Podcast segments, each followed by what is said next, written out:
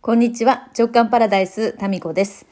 え昨日はなんか流れからですね、たまたまあの、暇だったんで、ライブをしてたらですね、え夫ヨッシーが前を通りがかったのでですね、なんか夫ヨッシーとあの会話するという超レアケースライブになりました。なんかあのそうそうそう。ね、よく喋ってましたよね。普段はね、ほとんどね、夫婦の会話はないんですよ。もうなんかここぞとばかりに安全安心の場だと思ったんでしょうね。なんか二人で話してると自分の方に言葉のね刃が向けられるけれども、えーライブだと私の刃がですね鞘の中に収まっているというなんかそういう安心感があったんでしょうか。なんかよく喋っておりました。で、あの、ライブはですね、アーカイブの方に残ってますので、この最初の画面のアーカイブっていうところから残ってます。はい。なんか結構ね、あの、ライブはアーカイブないんですねって、残念ですってコメントをいただくんですけど、あの、残ってますので、もしよかったら後半にね、ヨッシーが登場いたしますので、ぜひぜひ、えーなんかね、もごもご喋っております。まあ、たまたまあの、一昨日がね、いい夫婦の日だったんで、一日遅れのなんか、なぜか夫婦ライブになりましたけど、まあ、そんな感じで、えー昨日ね、祝日でした。勤労感謝の日でございました。途中からまた次男が帰ってくるというね、もうそういう、もうどこの家庭でもある普通の日常風景が、えそこに収まっております。はい。さて、今日はですね、また変わってですね、今日は私はとても楽しみにしていた日だったんです。それは今日からあることを学び始めたんですよ。そのあることというのは、えー旧世紀学です。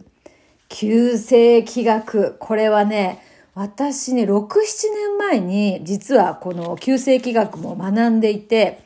で、これをね、紹介してくださった方が、あの、ま、結構、あの、なんていうんですかな。結構、ま、全国規模、もしかしたら、あの、海外でもかな、活躍している男性のコンサルタントなんですよね。で、その方が、ま、非常にこう、頭がいい方で、あの、なんか理論的に物事をですね、考える方なんですね。で、その方とですね、まあ、なぜか結構長いお付き合いで。で、その方からこっそり教えてもらったんですよ。あの、まさかね、その方も気学を勉強してると思わなかったんですね。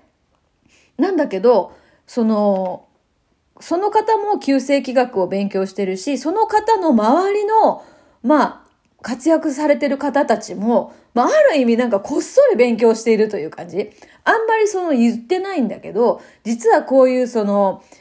うんと、運気の流れとか、社会情勢とかもその運気の流れに現れてるらしいんですよね。というか、その現象が起こるのはそういう気があるから、気の流れがあるから、社会的な、世界的な、えーそれにのっとっていろんなことがやっぱりねっていう形で起こっていて、まあその全体を踏まえた上で自分の持っている星、星っていう言い方でいいのかな。えー自分の持っている、まあ、ありますよね。三匹木星とか、なんかそういうやつ。うん、それを合わせていって、えーその流れに乗るっていう、そういう、あの、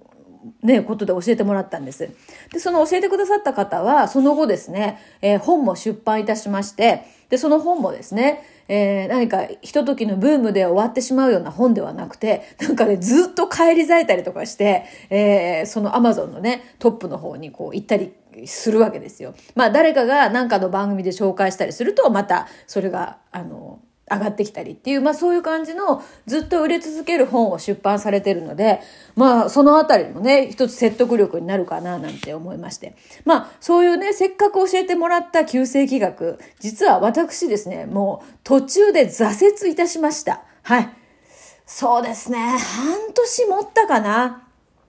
半年ぐらい持ったかな、どうかなって怪しいところですね。月に一回、あの、博多でですね、勉強会があって、まあ、あの、もうお亡くなりになっちゃったんですけど、有名な先生が直接福岡に来てですね、で、この、えーやってたんですね。勉強会を。で、そんなに高くもなく、参加しやすい価格だったんです。で、そこに参加している方とかも、まあ本当にその各業界のトップを走ってるような方、うん、まあ普通のその趣味で勉強されてる方もいましたけどね。でもこれがですね、なぜ挫折したかというと、もうね、ちんぷんかんぷんだったんですよ。もうちんぷんかんぷんもちんぷんかんぷん、もう超ちんぷんかんぷん。もうね、なんか何のことを言ってんのかさっぱりわかんなかったんですね。で、それはそう、もう今思えばそのはずで、旧世紀学ってやっぱね、基礎がちゃんと分かってないとですね、もう、なんか何言ってんのか分かんないんです。その専門用語とか、その盤の見方とか、なんかありますよね。あの、八角形の盤が。そこにいろいろ書いてますよね。方角とか、なんか数字とかですね。ああいうのの見方も分からず、で、まあ、どなたかね、基礎を教えてくれる人いないかなと思って、ちょっとその会場の中でリサーチしてみたんですけど、まあそういう講座をやってる人もいなくてですね。まあ、続けてればわかるっていうもんでもなく、ここはちょっと潔くやめようと思って、その時はやめたんですよ。で、まあ、その、もう一つやめた理由の一つとして、あのー毎日のね、吉報医とか、こっちの方角に行くといいよみたいなのって、そういうのも、あの、実践されてる方が多かったんですけど、そういうの気にしだすとどこにも行けないじゃんっていう思いが、えー、後押ししましてね。で、まあ、なんていうかな、そういうことしなくても私運がいいし、みたいなこともまた、なんていうか言い訳がましくですね、えー、まあ、自分を自分で後押ししてやめたわけです。で、すっかりね、もうそんなん勉強してたこと忘れてたんですけど、えー、いつだったかな夏頃ですね。なんか、何の流れかわかんないんですけど、たまたま、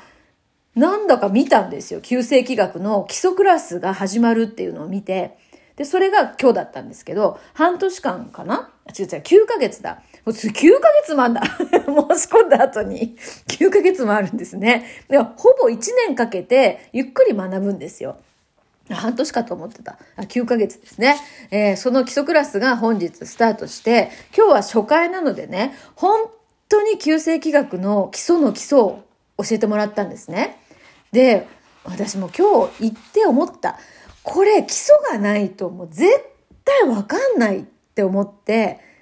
まあ半年でやめてよかったですね。っていうか半年も行って、まあある意味ちょっと時間の無駄だったですね。基礎やらないと全然わからない。で、今日、半年前になんかみんなっていうか先生とかそのね、参加してた方が言ってた言葉の意味がやっと分かって、その、吉報位とか、毎日こっちの方向がね、あの、開運だとかなんとかそういうその意味も使い方もやっと分かったんですよ。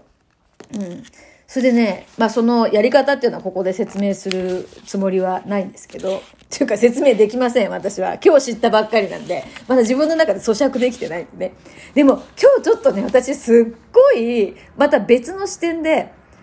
面白いなって思ったことがあったんですよ。あのですね、開運、結局この旧世紀学とか、あの、吉報取りっていうか、その、その日どっちの方角がいいとかっていうのって、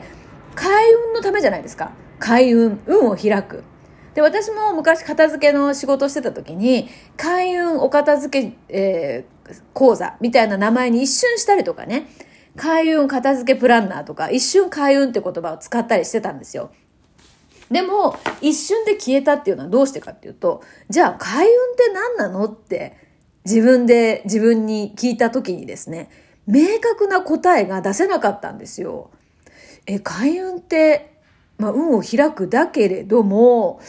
なんか、はっきり定義づけができないと思って、すぐ開運っていう言葉をですね、もう引っ込めたんですね。で、今日、今日もその開運とは何だっていう話になったんですよ、その講座の中で。何だと思います？まあこれ、そこに参加してた、今日は 3, 3人、まあ非常にね、あの、アットホームな感じで、今日は3人の講座だったんですけど、まあ1年間4人だったかな ?1 人今日欠席して、4人で進めていくらしいんですけどね。開運とは。で、みんな違ったんですよ、言ったことが。うん。それで、まあ、その講師の方の答えとしては、まあ、ここでの定義ということでおっしゃったのが、開運とは、チャンスをつかむことだって言ったんですね。まあまあそうですよね。うん。そう。だから、情報とかね、人との出会いとかって、そういうのってまとめるとチャンスですよね。で、開運とはチャンスをつかむことで、大事なのは、まだここで終わりじゃないんですよ。チャンスをつかむことで終わりじゃないんですよ。開運とは、チャンスに気づくことって言ってて、ここなんですよ。開運とは、気づく力なんですよ。で、結局、これ、もっと言い方を変えると、アルンダモードなんですよ。アルンダモードってそこにあるっていうことに気づくアンテナですよね。だから、アルンダモードって究極の開運視点なんですよ。開運思考。開運の 今なんかこの間は何ですかまあ、とにかく、あるっていうことに気づくことっていうふうに言われてて、で、私ね、本当に運がいいんですね。もう本当、ちっちゃい頃から。まあ自覚し始めたのは、まあ高校ぐらいからかな。運がいいんですよ、とにかく。で、なんでかっていうと多分、他の人は気づかないことに気づくからだと思うんですよね。で、この直感パラダイスもそうで、毎日の本当どうでもいいことの積み重ねなんですよ、日常って。でも、その中に面白いこととか、すごいことっていっぱいあるんですよね。それとか、ハッとしたり。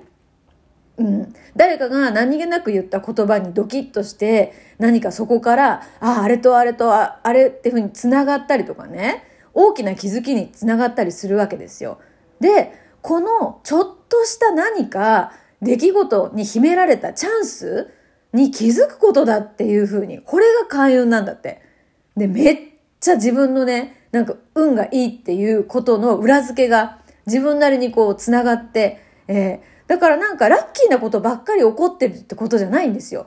もう本当に、例えば嫌なことの、嫌だなって思うことの中にも何かを気づくっていうことをすると、それはもはや開運なんですよ。だから私の雑草魂ってある意味開運魂ですよね。その雑草みたいに、その、なんていうかな、嫌だなって思ったことの中から、いいエキスをですね、見つけてそれを活かす栄養にしていくってことですから、まあ、とにかくこの旧世紀学、なんだか1日目にしてですね、すごい面白そうということです。